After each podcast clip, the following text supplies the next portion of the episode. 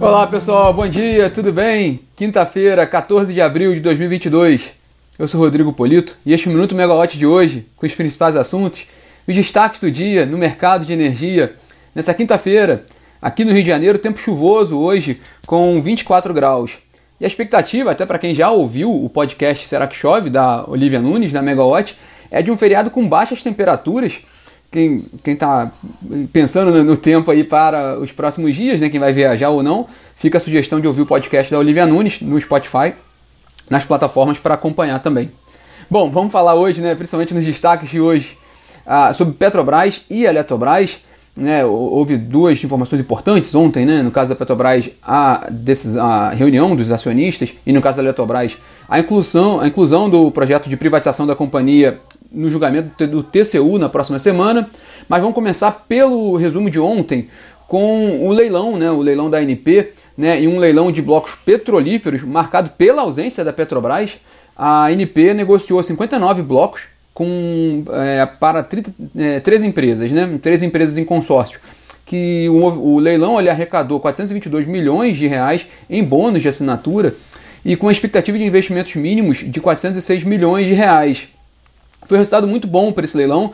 Lembrando aqui, explicando rapidamente, que esse leilão foi aquele leilão de oferta permanente, né? Foi o terceiro ciclo da oferta permanente, que é um novo modelo de leilões desenvolvido pela ANP já há alguns anos, que é um leilão pequeno, né? Mas que o governo passou a, a tratá-lo como priorizá-lo como principal meio de, expansão do setor de petróleo, até por redução de custos. Né? Esse leilão, ele, as áreas que são colocadas no leilão, elas partem de um de um pedido de, de interesse da empresa, né, das empresas.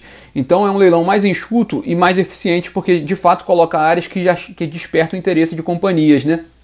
O que foi interessante nesse leilão em si é que foi o melhor, foi o melhor resultado por uma oferta permanente, nessa terceira foi a melhor do que as outras duas, e também foi melhor do que o leilão convencional de petróleo e gás do ano passado, a 17ª rodada de licitações, que teve apenas 37 milhões de reais de bônus de assinatura, né?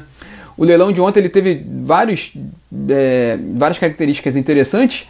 Uma delas que teve disputa de grandes petroleiras. A gente viu disputa entre a Shell e a Total por blocos na Bacia de Santos, que é uma bacia mais nobre, com áreas mais de maior porte, né, que de, demanda mais recursos. E também gente viu disputas de pequenas empresas brasileiras na área terrestre, né, em blocos terrestres, mostrando sim uma dinâmica desse setor que vem ganhando corpo desde o processo de desinvestimento da Petrobras a Petrobras vem há alguns anos se desfazendo de ativos onshore, né, em áreas terrestres, e as empresas de menor porte vêm ganhando espaço nesse mercado. Entre as empresas, os destaques ontem foram a Shell e a Total, que levaram os principais blocos. A Total, inclusive, fez o maior lance, né, eh, pagando 150 milhões de bônus de, de assinatura para um dos blocos. Ela foi responsável sozinha por mais de 60% de todos os bônus arrecadados ontem. E também, pelo lado das menores, a Petro Victory e a Origem também, que arremataram os maiores blocos em número de quantidades. Né? É, o ministro de Minas e Energia, Bento Buquerque, e o governo né, é, elogiaram o resultado do leilão, né, ficaram muito satisfeitos. O, o ministro colocou como excepcional o desempenho do, do leilão de ontem. Né? É, mas de fato, sim, há, há motivos para comemorar. Né, é, um executivo do, do setor com que a gente, com a gente falou disse que o leilão de fato foi espetacular, ele superou expectativas né, no mercado, é, apesar de que as grandes, no caso a Shell e a Total, a Shell ela participou em um consórcio junto com a Ecopetrol, né, a colombiana, mas a Shell e a Total buscaram blocos próximos do que, do que elas já possuem de portfólio, apesar de ser um movimento mais estratégico de, do que de novas fronteiras, apesar disso foram blocos importantes que demandaram recursos ali, né, é, para serem aportados, né, de bônus, né. Além dessa disputa na Bacia de Santos, que foi um ponto mais surpreendente, é, também houve esse resultado melhor, né, em todos os cenários, com muitos, muitas novas empresas participantes. E aí também na visão desse executivo é um sinal também de mudança no setor pós-crise da pandemia, né? É, desde 2020 a gente teve um, um, um, impacto muito grande na indústria petrolífera com a queda do preço do petróleo ao longo ali de 2020 por causa do, das medidas de restrição contra a Covid-19 e agora esse, esse leilão, isso a gente viu esse impacto também no ano passado, na 17ª rodada, mas esse leilão agora marcaria um novo cenário da indústria petrolífera, já um pouco recomposta e com preço de petróleo lá nas alturas, né, acima de 100 dólares o barril. É, o fato agora é que tem a, a, a, guerra né, entre a Rússia e a Ucrânia e que também gera efeitos geopolíticos. Né, mas, e aí a maior preocupação para a indústria petrolífera é a demanda. Né? Se, tiver, se a demanda continuar com uma trajetória de alta, há uma expectativa muito boa para esse setor sim daqui para frente. Mas o fato é que o governo terminou um leilão já pensando em outro, né? Já pensando no próximo, né? O, o próprio ministro Bento Albuquerque comentou ontem né, que a ideia é fazer um novo leilão esse ano, específico para o pré-sal, e aí seria aquele modelo também já comentado, né, que o, CNPE, o Conselho Nacional de Política Energética, aprovou a inclusão de áreas do pré-sal, que funcionam sob regime de partilha de produção, um modelo diferente, mas o CNPE já aprovou a inclusão desses blocos na oferta permanente, então também haveria uma oferta permanente específica para esses blocos, né, sob regime de partilha. São 11 blocos com um total de bônus ali, aí no caso o bônus é fixo, de quase 1,3 bilhão de reais. É, a expectativa do governo, né, e o ministro colocou isso novamente ontem, é fazer esse leilão até o fim deste ano. Né? Mas não é uma tarefa fácil, porque a ANP ainda precisa fazer todo o trâmite desse leilão e por ser regime de partilha, ainda tem aquela questão, tem um monte de regras, entre elas a Petrobras precisa manifestar, tem, precisa de um prazo para manifestar o interesse de preferência nessas áreas de até 30%. Então tem todo um trâmite ali que torna desafiador fazer esse leilão este ano.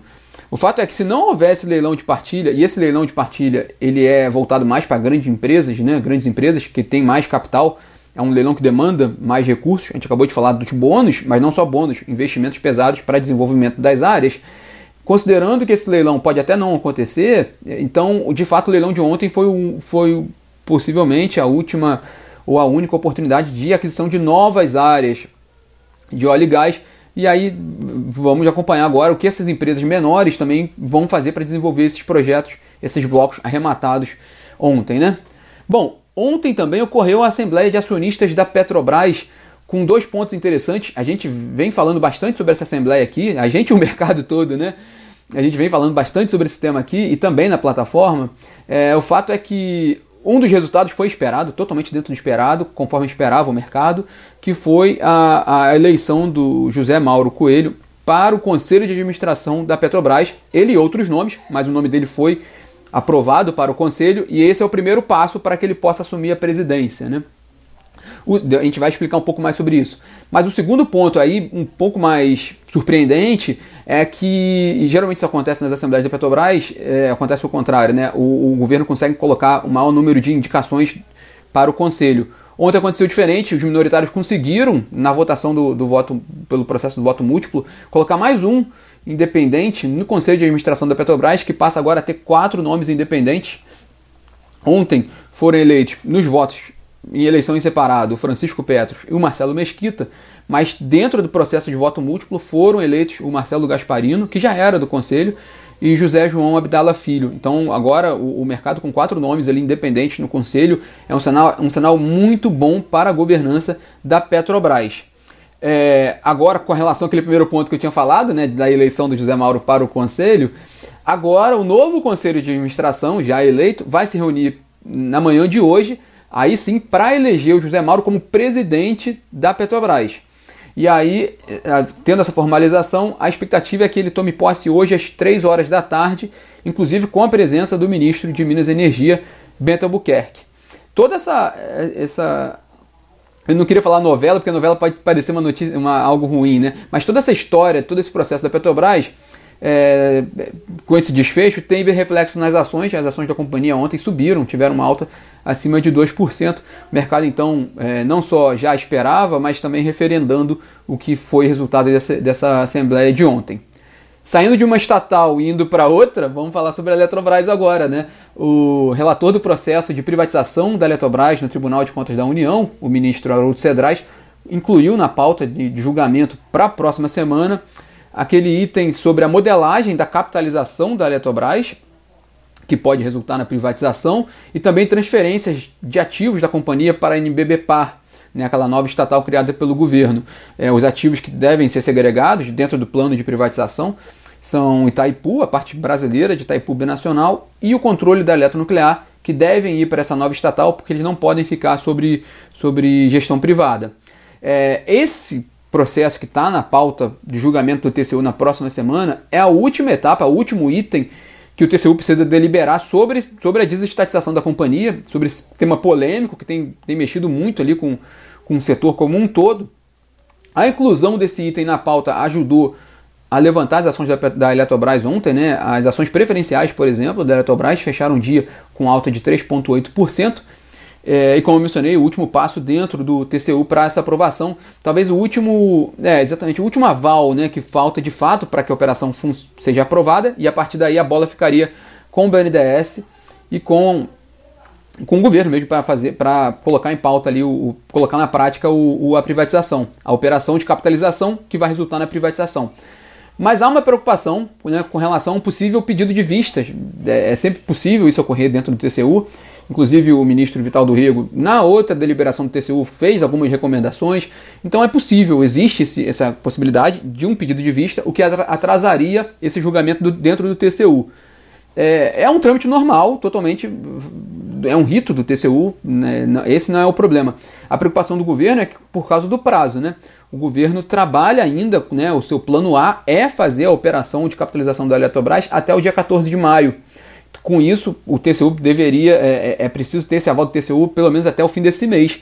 Então essa é a preocupação maior do governo, porque se houver um pedido de vistas, o processo pode, pode atrasar e sair da, dessa janela que o governo está pretendendo fazer a privatização. E aí a, a próxima oportunidade, pelas regras da CVM, ficariam só para agosto desse ano, já ali no, no meio do fogo cruzado das eleições, né? Bom, vamos acompanhar muito esse tema aqui também na Megawatt. É, para fechar nosso bate-papo aqui, é, só lembrando, hoje o dia deve ser mesmo ainda de repercussão de Petrobras e Eletrobras, né, tanto por causa dessa cerimônia de posse do José Mauro, então acho que o mercado vai estar muito concentrado na Petrobras hoje, né, e também ver esses desdobramentos dessa decisão da pauta né, de julgamento do, da privatização da Eletrobras no TCU na próxima semana. Lembrando que o ONS também faz ajuste hoje na, na previsão, né, na, nos dados do PMO de abril, previsão de carga, de de afluências e de nível de armazenamento nos reservatórios, já que amanhã é feriado. É, por amanhã sendo feriado, eu encontro vocês aqui na segunda-feira. Bom, pessoal, tenham todos um ótimo final de semana, um ótimo feriado, com temperaturas mais baixas, como disse a Olivia Nunes, mas um, um feriado de tranquilidade para todos. Até segunda-feira. Tchau, tchau.